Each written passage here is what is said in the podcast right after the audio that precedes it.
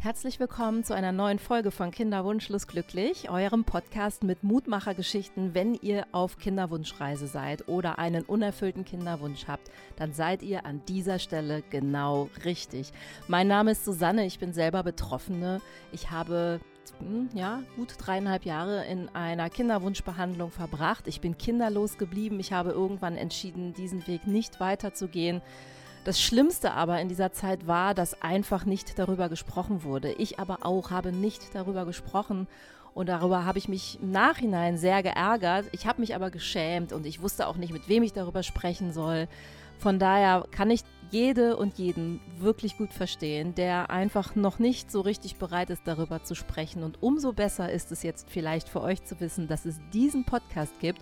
Ihr dürft stille Ohrenzeugen sein und ich freue mich sehr, denn wir reden hier alle zwei Wochen mit einer Geschichte aus der realen Welt über einen unerfüllten Kinderwunsch oder einen schwierigen Weg zum Kinderwunsch, zum Kind. Und dann möchte ich euch einfach nochmal Danke sagen, denn wir haben das Jahr 2023 und ich bin mit euch auf dieser Podcast-Reise seit fast zwei Jahren ist das zu fassen. Ich bin so unendlich dankbar und stolz auf euch, weil ohne eure Geschichten wäre diese Community nicht so unfassbar groß und sensationell unterstützend. Auch für mich.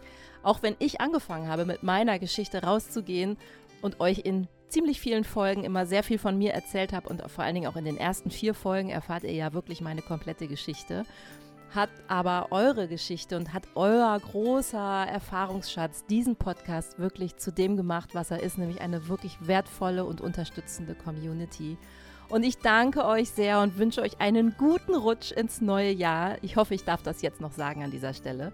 Denn ich freue mich, es geht weiter ins neue Jahr mit neuen Folgen. Und wenn ihr auch mal eure Geschichte erzählen wollt, dann seid ihr herzlich eingeladen, mir zu schreiben, wie ihr das macht. Das erfahrt ihr am Ende dieser Folge. Und schon geht's los. Ich muss an dieser Stelle einmal kurz eine kleine ja, Warnung aussprechen. Es ist dieses Mal eine etwas besondere Folge, eine hm, ja, schwermütige Folge will ich sie gar nicht nennen, aber sie ist schon erstmal eine Folge, wo selbst ich, nachdem ich diese Nachricht bekommen habe, erstmal ein bisschen schlucken musste und gedacht habe, puh, das ist harter Tobak und darüber muss ich erstmal nachdenken ob das überhaupt was für euch ist. Und dann habe ich aber sehr, sehr schnell gedacht, natürlich ist das was für uns, weil auch damit müssen wir uns auseinandersetzen, wenn wir auf Kinderwunschreise sind. Auf jeden Fall. Und sie sagt es auch selber im Podcast. Sie selber war nämlich auch auf Kinderwunschreise. Sie hatte lange, lange, lange Jahre einen Kinderwunsch, den hat sie übrigens immer noch. Aber dann ist etwas passiert, mit dem hat sie überhaupt nicht gerechnet und darüber müssen wir vorher sprechen. Und sie sagt, das hätte sie gerne vorher alles mal gewusst damit dieser Schreck nicht so tief saß. Und wenn ihr Fragen habt, auch zu diesem Thema, nehmt mit mir Kontakt auf oder auch mit ihr. Am Ende dieser Folge erfahrt ihr, wie ihr das tun könnt. Denn wir reden über das Thema, was ist eigentlich, wenn man schwanger wird und die Ärzte einem diagnostizieren, dieses Kind wird nicht lebensfähig sein. Abtreibung in der Schwangerschaft. Ein wahnsinniges Thema. Ich bin so froh, dass sie zu mir in den Podcast kommt und ihre Geschichte erzählt. Sie ist eine unfassbar tolle Powerfrau. Und ja, sie ist trotz dieser Erfahrung dankbar. Und ich freue mich wirklich sehr auf meinen neuen Gast. Viel Spaß mit der Folge und hört gerne mal rein. Herzlich willkommen zu einer neuen Folge von Kinderwunschlos glücklich. Heute auch mit jemandem zu Gast aus dem Ausland. Sie ist allerdings in Nordrhein-Westfalen geboren, ist in Bayern aufgewachsen und jetzt wohnt sie in Belgien.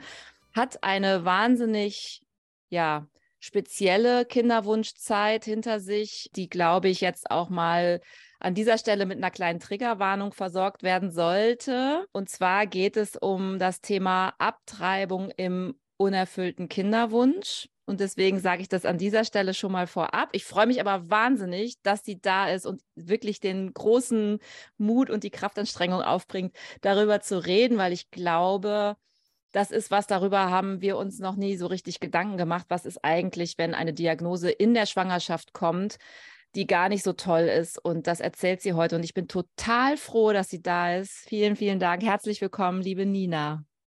Hallo Susanne, ganz herzlichen Dank für das herzliche Willkommen. Du hattest eine äh, sehr, sehr lustige Nachricht mir mal geschickt. Ich habe einmal im Sommer ein Lied gesucht und da bin ich in der Story drauf eingegangen und habe euch alle gefragt, Mensch, da hat gerade auf, auf der Straße so ein Klingelton, so ein Handy-Klingelton äh, sich gemeldet und ich wusste nicht. Und du hast dich kaputt gelacht, weil, und dann fing quasi unsere gemeinsame Geschichte an. Magst du damals starten? Ja, gerne. Ähm, ja, also an dem Tag, ähm, ich habe mich darum kaputt gelacht oder ja, also ich habe dir geschrieben, dass es Adriano Celentano ist ähm, mit Azzurro. Und das ist ja wirklich ein Lied ähm, so aus unserer Jugend oder da waren wir, glaube ich, noch Kinder. und äh, insofern eigentlich eine sehr, sehr schöne Kindheitserinnerung. Und ich verbinde mit diesem Tag den positiven Schwangerschaftstest, ähm, ja, meinen ersten in meinem Leben. Das erste Mal zwei Striche. Und deswegen ist es für mich ein ganz besonderer Tag. 5.8. werde ich nie vergessen und den werde ich insofern mit dir verbinden. Total ja. verrückt, weil ich wusste gar nicht mehr, wann das war. Ich weiß nur noch, wie ich über die Straßen von Köln lief und dieser alte italienische Opi äh, sein Handy rausholte und dieses Lied als Klingelton hatte. Und ich dachte, Mensch, das kenne ich irgendwoher, was ist das denn? Und das ging mir den ganzen Tag nicht durch den aus dem Kopf. Kopf ja. Und dann habe ich das mal so gepostet als Story, so Leute, helft mir mal, wie heißt dieser Klingelton oder wie heißt dieses Lied? Und ich glaube, mein, mein Postfach ist explodiert, weil alle Leute dieses Lied plötzlich kannten und dann dachte ich, ja, na klar, Azuro. Aber es war so witzig, weil darüber hatte ich so viele sehr, sehr schöne Gespräche. Und dann auch mit dir. Und da dachte ich so, krass, also wirklich hat mich total berührt dann deine Geschichte. Aber leider, leider ist die ja dann nicht so richtig toll weitergegangen, ne?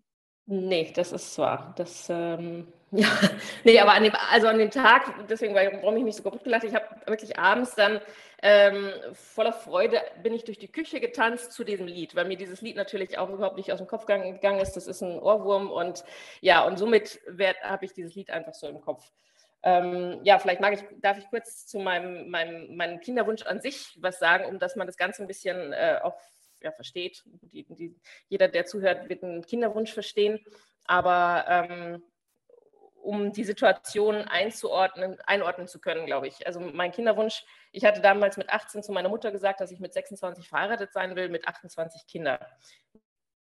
Ja, ich bin heute 45, also heiraten finde ich überhaupt nicht mehr wichtig, aber ein Kind hätte ich immer noch ganz gerne. Ja. Äh, von 19 bis 29 mit jemandem zusammen. Der hat dann mit 29, als ich 29 war, beschlossen, nicht mehr mit mir zusammen sein zu wollen. Während ich dachte, jetzt kommt der Heiratsantrag, kam das Rausschmeißen aus der Beziehung. War dann mit jemandem zusammen, der mir am ersten Tag gesagt hat, er will keine Kinder. Ähm, habe das zugelassen oder habe die Beziehung zugelassen, weil ich das Gefühl hatte, er tat mir gut. Nur irgendwann kommt der Moment, wo du sagst, ja gut, aber ich habe ja einen Kinderwunsch, er nicht. Also dann mit 36 aus dieser Beziehung raus. Ja, und dann eben wirklich die, die tickende Uhr gehabt. Ähm, mit ähm, 39 nach Dänemark gefahren, weil dann irgendwann mal mitbekommen, ah, man kann im Ausland äh, über Spendersamen äh, vielleicht als Singlefrau schwanger werden ähm, meinen Freund kennengelernt, nach Belgien gezogen, äh, Xis gehabt, sechs Stück an der Zahl und ähm, dann irgendwann gesagt, okay, hat leider nicht geklappt, erstmal Ruhe. Bis wir dann gesagt haben, vielleicht über Eizellenspende versuchen. Letztes Jahr im Oktober diesen Weg eingeschlagen. Ähm, Im Mai hat dann die Spenderin ihre ja, Zellen zur Verfügung gestellt. Im Juni den ersten Transfer, negativ, im Juli dann der zweite Transfer und dann am 5.8. den ersten positiven Schwangerschaftstest in meinem Leben. so, das war die, der kurze, lange Weg. Mhm. Und ähm, ja, warum auch dieses sich so freuen und dieses Tanzen durch die Küche so wichtig ist, das war der einzige Tag, an dem ich so richtig glücklich war und mich über die Schwangerschaft so gefreut habe und dann nicht mehr. Hat mich sehr beunruhigt, muss ich sagen. Das fand ich sehr, sehr traurig. Ich wollte mich freuen und ähm, habe dann auch schon gedacht, ja, vielleicht muss ich mal einen Psychologen aufsuchen, vielleicht ist dieser ganze gerade erwähnte Weg, vielleicht hat er sich irgendwie so auf mein Gemüt geschlagen, dass ich, ähm, ja, dass ich das jetzt recht oder wie auch immer, und das wollte ich nicht, ich wollte das nicht für das Kind. Ich war ja schwanger und ich wollte mich freuen und ich wollte ja auch Glückshormone ausschütten für das Kind. Ähm, bin dann zu den Untersuchungen, alles soweit gut, bis dann das Erstsemester-Screening kam. Ich muss einmal kurz einhaken, weil jetzt war gerade ja. ein kleiner äh, Hänger im Internet, in der Internetleitung. Oh. Also ähm, du sagst, Du hast dich wahnsinnig gefreut und dann ganz plötzlich nicht mehr. Warum ja. nicht mehr? Das weiß ich nicht. Und das war was, was mich sehr beschäftigt hat. Das hat mich unheimlich beschäftigt. Ich mhm. habe dann auch, ähm, wir kennen uns ja beide quasi über die äh, Kinderwunsch-Community bei Instagram.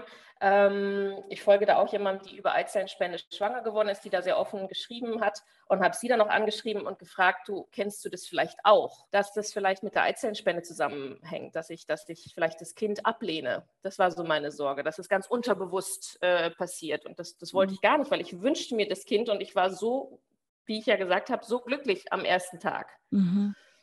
Ähm, aber das Gefühl kam nicht wieder. Es war es war so, ja, ich weiß nicht, taub. Ich, ich, ich hatte nichts Positives, aber auch keine negativen Gefühle. Also es war so neutral. Ja, neutral, so gelähmt. Und ähm, wie gesagt, kam dann das Erstsemester-Screening und kaum lag ich auf dem Stuhl. Ähm, der Ultraschall wird gemacht und die Ärztin sagte sofort, Nina, da ist was nicht in Ordnung. Und dann ist man natürlich auch sofort in einer gewissen Schockstarre, sehr, sehr klar, okay, nüchtern was kommt jetzt? Und äh, sie sagte sofort, das ist kein lebensfähiges Kind. Die Nackenfalte brauchen wir gar nicht messen. Da ist so viel Feuchtigkeit, ähm, also da geht es wohl um Feuchtigkeit rund um den Körper und auch die Nackenfalte einfach viel zu groß. Die brauchen wir gar nicht messen. Sie hat dann eine Kollegin, eine Spezialistin hinzugezogen. Ähm, in Belgien ist es so, dass zumindest hier, wo ich wohne, die Gynäkologen alle ans Krankenhaus angegliedert sind. Insofern war da schnell jemand zur Hand. Also hier gibt es keine gynäkologischen Praxen. Ähm, die dann auch sofort sagte, ja, wir müssen zwar noch weitere Untersuchungen machen, aber das ist kein lebensfähiges Kind aus ihrer Erfahrung.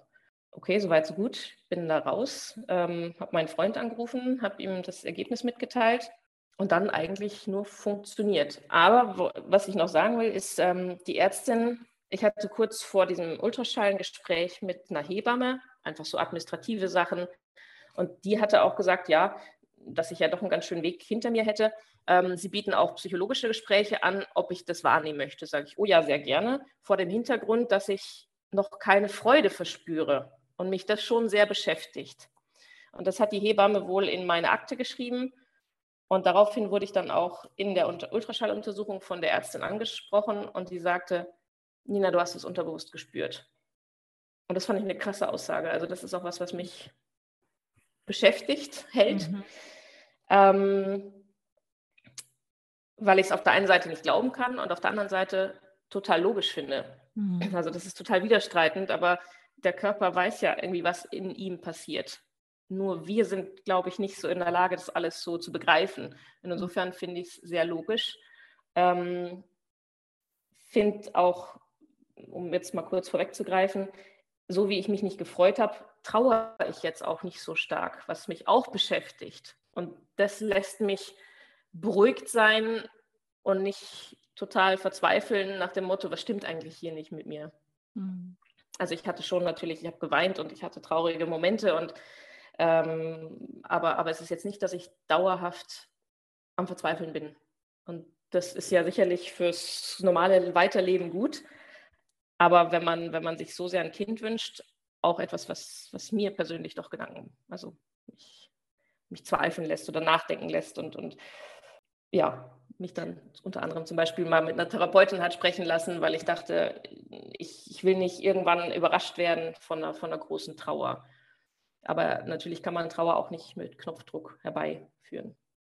Was hat denn die Community-Freundin gesagt, die auch durch Eizellenspende schwanger wurde? Hat die dir das ähnlich oder hat die gesagt, das höre ich zum ersten Mal? Das würde ja deine Theorie bestärken, ne? Ähm, nee, die, die hat äh, tatsächlich mir sogar geschrieben, dass sie in der zehnten Woche ihrer Schwangerschaft so verzweifelt war, dass sie das Kind so, dass sie darüber, also über eigene Abtreibung, über gewünschte Abtreibung nachgedacht hat. Also sie hat mich absolut verstanden, aber sie hat ein gesundes Kind zur Welt gebracht. Also insofern bestätigt eigentlich nicht meine Theorie. Mhm. Ähm, ja, und sie ist auch sehr glücklich. Sie ist eine glückliche Mama und, und äh, also da ist nicht, dass das Kind nicht angenommen wird. Aber sie hat, sie hat meine Zweifel und meine, meine Gedanken verstanden. Das ist ja auch nochmal ein interessanter Aspekt, ne? dass es dann solche Gefühle geben kann bei einer Samenspende, Eizellenspende, ähm, trotz Schwangerschaft plötzlich irgendwie ein, ein, Fragezeichen zu spüren, ob das alles jetzt hier der richtige Weg ist oder ob das jetzt, ich weiß nicht, was, ich bin jetzt hier nur eine Küchenpsychologin, Hobbypsychologin. Nee, ich weiß es eben auch nicht. Also ich Aber will spannend. dem auch sicherlich noch nachgehen. Mhm. Ähm, für mich ist der Weg jetzt ja auch noch nicht zu Ende. Also ich möchte, wir haben noch zwei Embryonen, wir möchten auch noch weitermachen, aber ich möchte dem sicherlich nachgehen. Inwiefern das ähm, ja vielleicht auch mit der Eizellenspende zu tun hat ja, da, aber das glaube ich tatsächlich nicht. Da mache ich direkt mal hier an der Stelle einen kleinen Community Call. Also wer ähnliche Erfahrungen hat und auch ähnliche Gefühle und sich damit auch, glaube ich, ein bisschen verunsichert und alleine fühlt, das kann ich mir nämlich gut vorstellen, weil in so einem Moment denkt man, jetzt sei doch dankbar, du bist schwanger und jetzt plötzlich freust du dich irgendwie nicht mehr. Ich glaube, da gibt es vielleicht welche da draußen, die sagen, oh, das kenne ich auch und wusste gar nicht, dass ich damit nicht alleine bin. Dann schreibt uns einfach mal, am besten an Kinderwunschschluss glücklich oder auch an dich. Wir sagen ganz zum Schluss nochmal, wie man mit dir Kontakt aufnehmen kann, entweder über mich oder über auch deinen Instagram-Kanal, das klären wir gleich. Ja, aber ich wollte dich jetzt auch nicht weiter unterbrechen. Es war nur gerade so der Moment, wo ich dachte, das interessiert mich jetzt schon auch nochmal. Nee, das ist auch ein interessanter Aspekt. Und das ist auch tatsächlich was, also wo ich mich dann ja auch versucht habe, kundig zu machen, um einfach Antworten auf meine ganz existenzielle Frage zu bekommen, weil man, man ist schwanger und, und wie gesagt, eigentlich denkt man sich zu freuen, aber spürt die Freude nicht. Also das war schon was Existenzielles, muss ich sagen.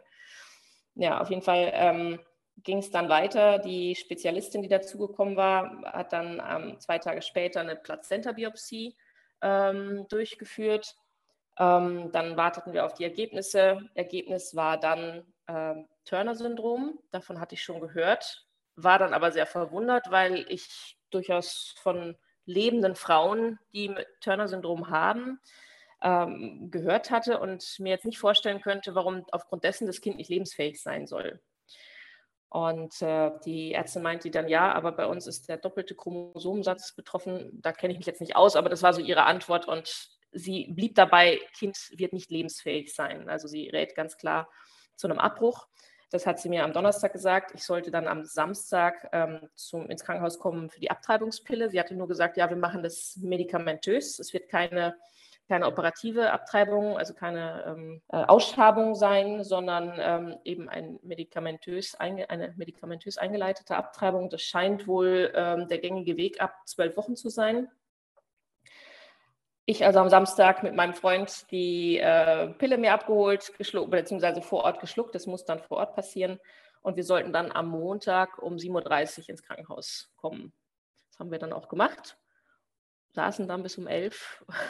Das ist ja nun nicht so ein Moment, wo man geduldig ist und sagt, ja klar, nee, alles gut, sondern wir saßen jetzt wirklich auf heißen Kohlen. Die, ähm, meine ursprüngliche Ärztin kam dann noch kurz vorbei und hat dann noch mal ein bisschen was erklärt und meinte, nächsten Wochen gestorben.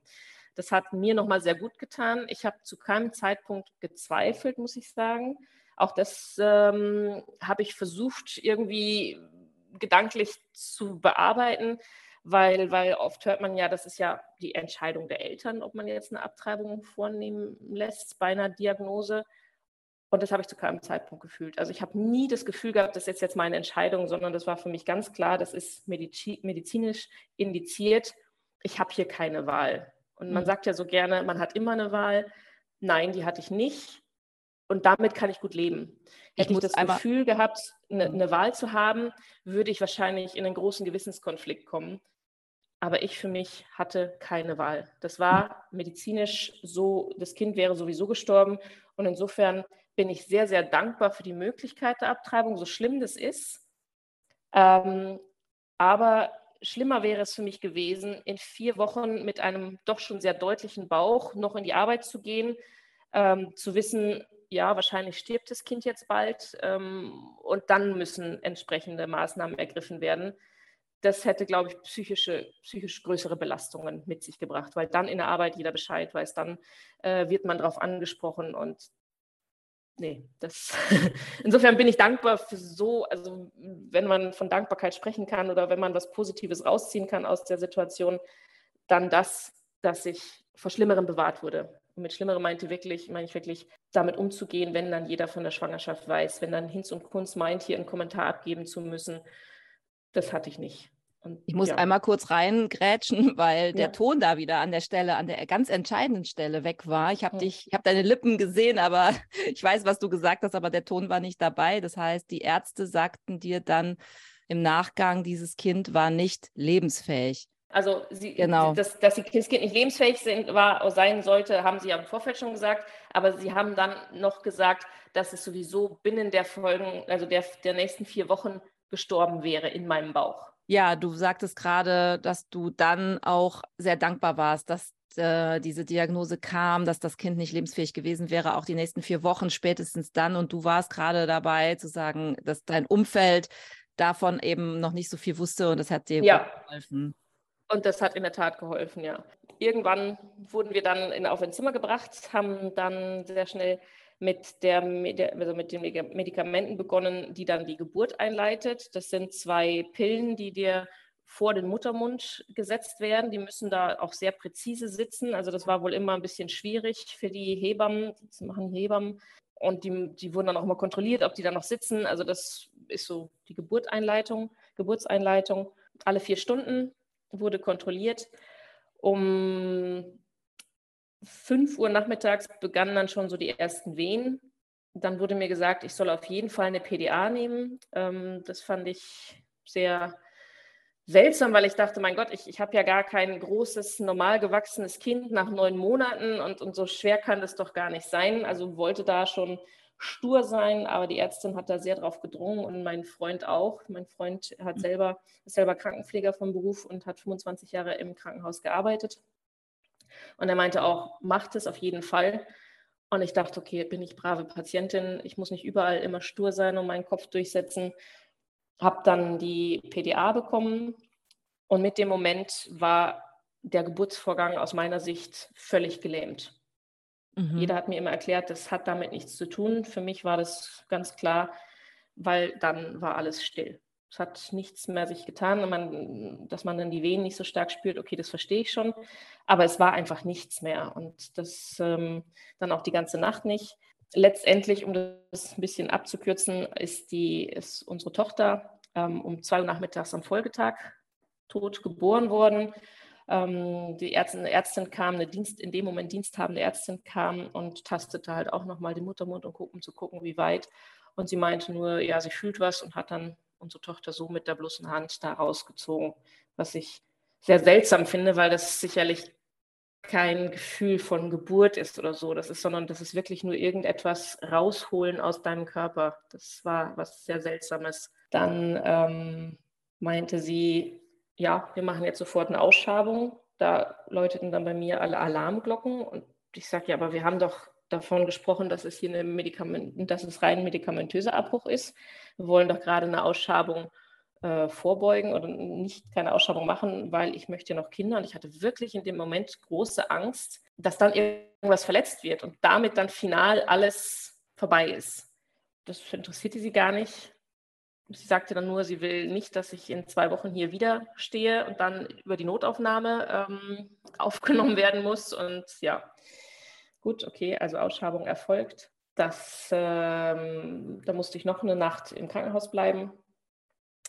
Im, am nächsten Tag mittags entlassen worden. Nachmittags begann ich Schüttelfrost zu bekommen.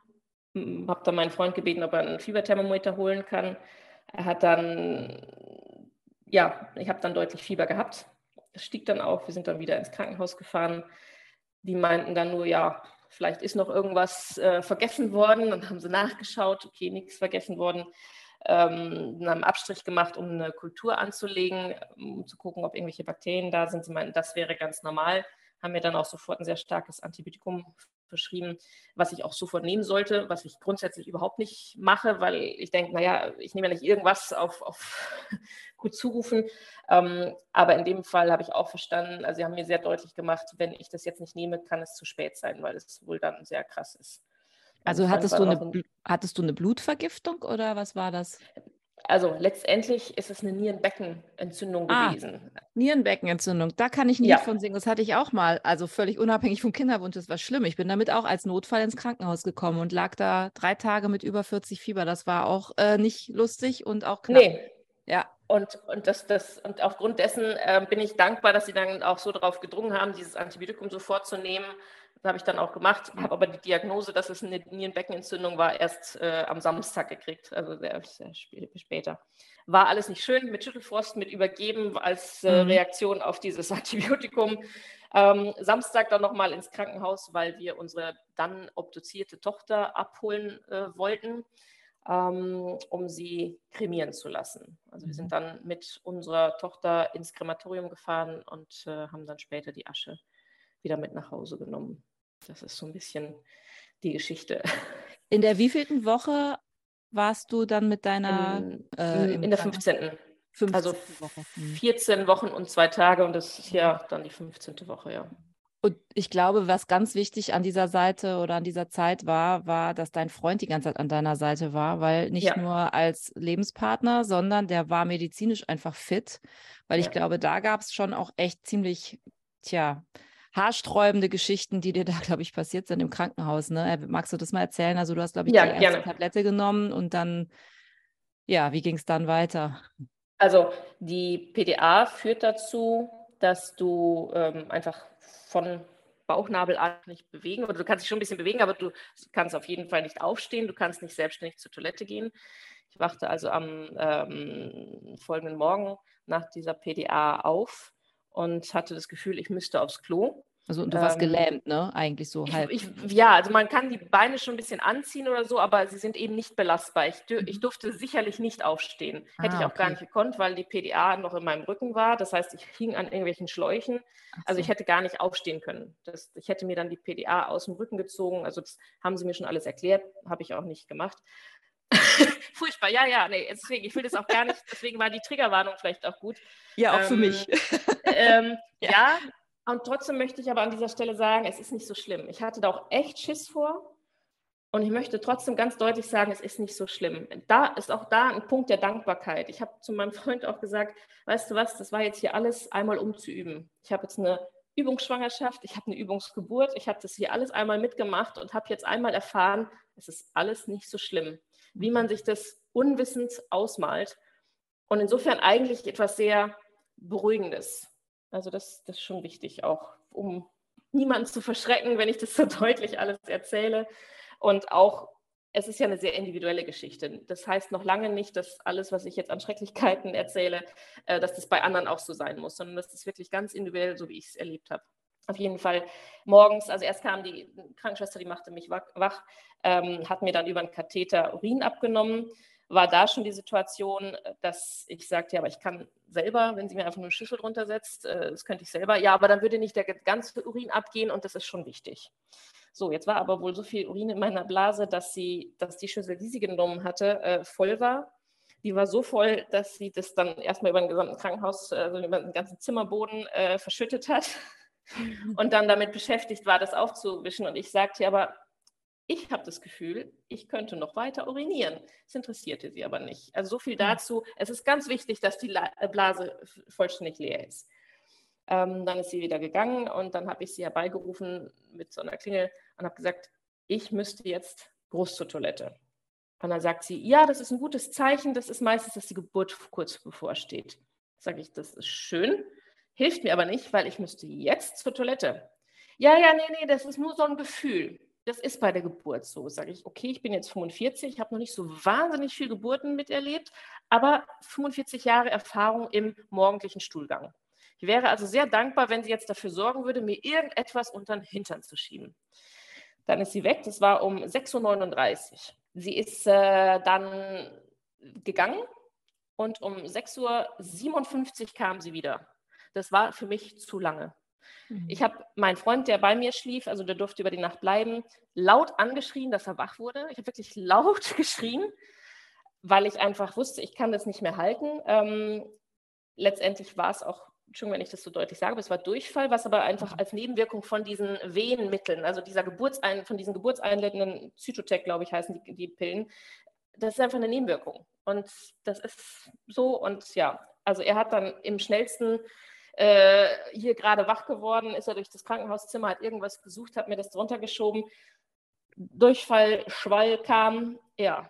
und dann sitzt du da und dein Freund muss dir deinen äh, Hintern säubern. War kein schönes Gefühl, aber da auch wieder große Dankbarkeit, dass ich nicht alleine war, dass er an meiner Seite war und dass er vor allen Dingen in der Tat auch medizinisches Wissen hatte, um das dann alles, ähm, ja, dass, das, dass das für ihn auch nicht das erste Mal war. Sowas hat er schon mal gemacht in seiner 25-jährigen Laufbahn. Ähm, das hat schon sehr geholfen, ja. Auch da wieder eigentlich eine kleine Übung. Das hattest du, glaube ich, ja auch, als wir mal telefoniert haben, ein bisschen erzählt naja, also wenn wir älter werden, dann müssen wir uns an diesen Gedanken halt auch mal gewöhnen, dass unsere Partner oder wir selber hilfsbedürftig sind oder auch Hilfe brauchen und dann müssen wir sowas auch mal machen. Also ich finde das eigentlich Absolut. auch den positiven Dreh an der Stelle nochmal. Allerdings ja. ist in der Situation ist es natürlich ganz schön, ganz schön schlimm. Gibt es denn heute Dinge, wo du sagst, das hättest du dir lieber anders gewünscht, wenn du es vorher gewusst hättest? Die gesamte Kommunikation mit den Ärzten, also das war, ähm, also erstmal diese dreieinhalb Stunden, die man uns da hat warten lassen, wo sie dann später auch sagen, ja wie, hat sie keiner informiert? Also diese, diese pff, ja, Nonchalance, das, das interessierte da irgendwie keinen. Also keiner hat irgendwie so mal Verantwortung genommen und übernommen und gesagt, ja, äh, das, da ist hier echt einiges schiefgelaufen. Mhm. Ähm, dann hatte ich ja mit dem Tag der Diagnose schon eine, ein Gespräch mit der Psychologin, erbeten. Das hat bis zum Tag, der, der, äh, der also als wir dann im Krankenhaus waren, ähm, nicht stattgefunden. Sie kam dann irgendwie vier Uhr nachmittags und äh, dann habe ich sie rausgeschmissen. Ich habe gesagt, nee, danke, aber jetzt möchte ich ihr nicht mehr meine Geschichte erzählen. Jetzt brauche ich sie nicht mehr. Ähm, dann die Situation mit, dass dann eben doch eine Ausschabung stattfindet. Dieses, dass keiner sich mal die Mühe gemacht hat, im Vorfeld zu besprechen, okay, hier, es gibt verschiedene Möglichkeiten eines Ablaufs. Wir wissen nicht, das verstehe ich auch vollkommen, niemand kann so Sachen vorhersehen, aber dass dich jemand ernst nimmt und dir sagt, hier bitte schau, es kann entweder Weg A sein, es kann Weg B sein, es kann auch Weg C sein, wir wissen es nicht, aber das sind dann die jeweiligen Maßnahmen, die erfolgen, dass man nicht in jedem Moment so völlig neu überrascht ist, auch mit der PDA, dass man dann so hilflos ist, dass ich nicht selbstständig zur Toilette gehen kann. Also also Sachen, das war eigentlich mit einer der Gründe, warum ich, warum ich dich auch angeschrieben habe, weil ich, weil ich finde, das muss raus in die Welt. Die Frauen müssen sich damit auseinandersetzen. Vor allen Dingen, und da, das war ja die, die Ursache, dass ich, dass ich nicht mir im geringsten über, über eine Abtreibung, über eine weil sie medizinisch erforderlich ist, im Vorfeld Gedanken gemacht habe. Also dass man, dass man sich immer über, äh, ja, über Geburt und sowas vielleicht mal irgendwann Gedanken macht, aber dass es tatsächlich im eigenen Leben noch eine Abtreibung geben kann, weil sie zwingend notwendig ist, entweder für das Kind oder auch für die eigene Gesundheit. Mhm. So Dinge müssen mehr besprochen werden, ähm, müssen, Menschen müssen sich Frauen und auch Männer vor allen Dingen bewusst machen. Ja, und da auch im Kinderwunsch. Also sind wir noch nicht sonderlich weit. Ja, und das im Kinderwunsch, das ist jetzt auch nochmal, glaube ich, so diese Kombination, man hat einen unerfüllten Kinderwunsch, man wird schwanger und dann kommt eine Diagnose, die sagt, das Kind ist nicht lebensfähig und du musst dich wieder von diesem Kind verabschieden oder deine Gesundheit ist so in Gefahr, du musst dich von deinem Kind verabschieden, sonst hast du eventuell selber dein Leben aufs Spiel gesetzt. Also das ist ein wahnsinniges Thema und als du mir das geschrieben hast, habe ich nur gedacht, wow, ähm, bitte, bitte komm in meinen Podcast und erzähl das und ich bin dir so dankbar dafür, dass du das getan hast. Gibt es denn heute irgendwelche Wege, du, die du jetzt einschlägst, wo du sagst, ich höre nicht auf oder hast du aufgehört? Nee, wir haben, man, das ist ja noch gerade alles mal, also ich bin noch krankgeschrieben, ich werde jetzt am Dienstag wieder anfangen zu arbeiten, also insofern ist das alles noch relativ akut. Ähm, wir haben ja noch zwei Embryonen auf, auf Eis liegen. Ähm, wir haben Gespräche gehabt mit unserer Kinderwunschklinik in Brüssel und es ist so, dass die irgendwie weiter verwendet werden. Auch die Spenderin war kurzfristig blockiert. Ähm, aber sie sind jetzt wieder freigegeben, weil man sagt, dass mit dem Turner-Syndrom, das ist so eine Laune der Natur. Ähm, also es ist auch schwierig dazu was zu finden, aber ich war sehr dankbar. Ich hatte ein Gespräch mit einer Genetikerin, die mir das alles ein bisschen erklärt hat, aber sie hat mir ganz klar gesagt, also wenn das nicht jetzt ein Turner-Syndrom, wenn, wird vor allen Dingen vom Mann, von, der, von einem ähm, vom Samen übertragen, also vom, vom Spermium. Ähm, und wenn es bei meinem Mann, Mann, nicht vorliegt, dann ist es wirklich eine reine Laune der Natur und dann sind die Embryonen, die noch da sind, nicht zwangsläufig betroffen. Man kann sie untersuchen lassen. Auch das möchte ich gerne noch unbedingt in die Welt hinaus mitteilen, weil auch das hätte ich gerne im Vorfeld gewusst. Ich hätte gerne im Vorfeld gewusst, dass es möglich ist, Embryonen vor, dass man sie einsetzt, untersuchen zu lassen. Wenn sich also jemand nicht sicher ist, sprecht die Ärzte darauf an. Hätte jetzt hier 400 Euro pro Embryo gekostet, finde ich im, im Zuge dieser ganzen Kosten nicht die Welt, um es min, zumindest mal durchdenken zu können. Um vielleicht genau so Situationen nicht zu haben. Weil, ja, ich glaube, eine Abtreibung ist sowieso schon immer was nicht, was so besonders ja, es ist ein einschneidendes Erlebnis. Es ist auch was, was, was glaube ich, keiner äh, gerne vornimmt, aus welchen Gründen auch immer. Aber wenn man eben so einen jahrelangen Kinderwunsch hat, dann ist es einfach, ja, warum? Mhm. Also das ist so wirklich, die, die, große Frage bleibt immer, warum? Mhm. Und, Habt ihr ein Grab? Ja. Hm? Habt ihr ein Grab für eure Tochter? Wo ihr Nein, wir haben äh, uns bewusst gegen eine äh, Beerdigung im, im, Friedhof entschieden. Wir hätten die Möglichkeit gehabt, ein eigenes Grab oder ein Sammelgrab zu, zu nehmen. Mhm. Ähm, aber hier in Belgien ist es so, dass du, wenn du kremieren lässt, dass du die Asche mit nach Hause bekommst. Und das war uns äh, für uns etwas Schönes und Beruhigendes. Ich komme ja aus Deutschland, mein Freund hier aus Belgien und es ist nicht sicher, dass wir für immer hier in Belgien bleiben. Also vielleicht gehen wir irgendwann mal nach Deutschland. Und es hätte sich ganz schräg angefühlt, unsere Tochter dann zurückzulassen. Auch wenn wir ganz klar wissen, sie ist hier nicht, sie ist nicht existent, sie ist tot, wir haben sie ja nie in Armen halten können. Wir haben sie sehen können, wir haben Fotos machen können, was auch sehr wichtig war. Mhm. Ähm, also da, das war wirklich auch gut im, im, im Zuge der, der Trauerbearbeitung. Aber für uns war, ist es jetzt gut, sie quasi zu Hause zu haben. Ja, schön. Also das finde ich auch nochmal irgendwie eine ganz interessante Wendung. Es liegt natürlich auch an der Regionalität, die du jetzt hast mit Belgien. In Deutschland wäre das wahrscheinlich nicht erlaubt. Ich habe mich da gar nicht mit beschäftigt. Aber wen das mal interessiert und wer da sicherlich Auskunft geben kann und eine ganz tolle Frau in Sachen Trauerbewältigung bei Sternengeburt, aber eben auch bei solchen Geburten, ist, ist Vanessa Ross. Die war mal bei mir im Podcast. Die kennt sich super aus. Sie macht das beruflich. Die hat selber zwei Sternkinder im achten Monat zur Welt bringen müssen und beerdigt und so weiter. Und mittlerweile macht sie das beruflich und begleitet und so. Also die könnte man da bestimmt auch nochmal fragen. Das ist jetzt aber nur ein, eine Seiteninformation. Mensch, Nina, das ist eine Wahnsinnsgeschichte. Ich hoffe, dir geht es auch jetzt gut und du gehst auch zuversichtlich erstmal zurück in den Job und ähm, dein Weg geht weiter. Und ich würde mich wahnsinnig freuen, wenn wir in Kontakt bleiben und du mir erzählst, wie es weitergeht. Und vielleicht gibt es ja dann doch nochmal irgendwann eine neue gute Botschaft, auch mit dem Song von Adriano Celentano verbunden. Ich hoffe, du hast ihn jetzt nicht aus deiner Playlist verbannt. Nein, nein, weil die, die Freude darüber bleibt ja. Also die, dieses ja. Gefühl und deswegen, das ist wirklich sowas, das ist ja das Schöne an Musik, man verbindet oft Gefühle damit und das wird für mich immer damit verbunden bleiben. Und diese Leichtigkeit und dieses durch die Küche tanzen und dieses Fröhlichsein, das ist ganz tief abgespeichert und, und genau mit dem Gefühl gehe ich tatsächlich jetzt auch meinen weiteren Lebensweg, wie er auch immer ausschauen mag. Das ist toll. Danke, dass du da bist. Danke, dass du deine Geschichte erzählt hast, dass du auch diese Dankbarkeit nochmal in die Welt bringst, trotz dieser Geschichte, die ja schon sehr schwer auch ist. Und trotzdem hast du dir diese Dankbarkeit und diesen Mut bewahrt und diese Fröhlichkeit und Adriano Celentano auf deiner Playlist gelassen. Das finde ich super. genau. Ich danke dir für die Möglichkeit, das äh, zu erzählen. Sehr gerne. Ja, das war es wieder. Eine neue Folge von Kinderwunschlos glücklich mit Nina und einer unglaublich berührenden, bewegenden Geschichte, die mir auch noch wirklich lange nachgegangen ist, muss ich wirklich sagen. Auch nach unserem allerersten Gespräch, unseren ersten E-Mails, die wir hin und her geschrieben haben, habe ich wirklich geschluckt und habe gedacht, wow, ich habe mir darüber vorher nie Gedanken gemacht, was eigentlich ist, wenn man in der Schwangerschaft eine Diagnose bekommt von Ärzten, die sagt, das Kind ist nicht lebensfähig.